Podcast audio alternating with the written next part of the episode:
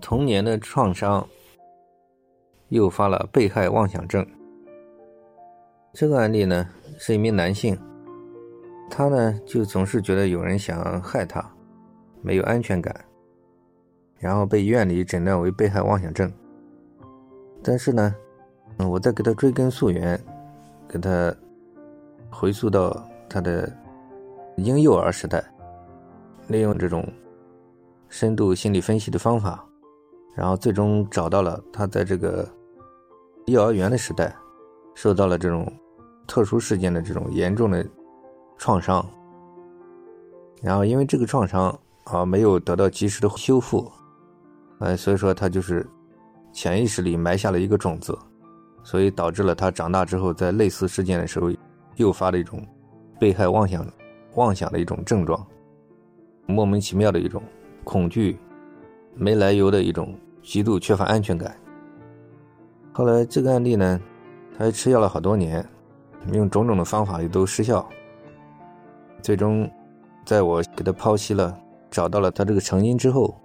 然后利用了一种回溯，类似一种催眠的方法，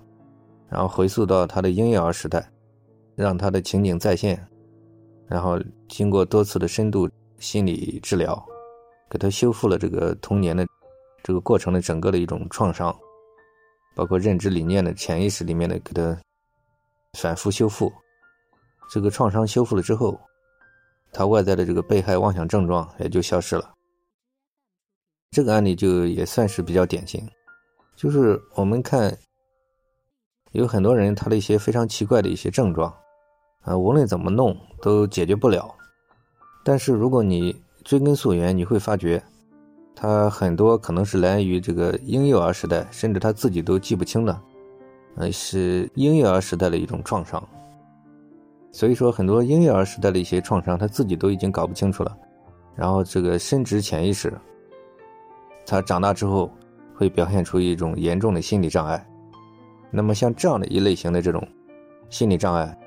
就必须从根源上给他化解，这样才可以，他的外在的症状才能。从根本上消失。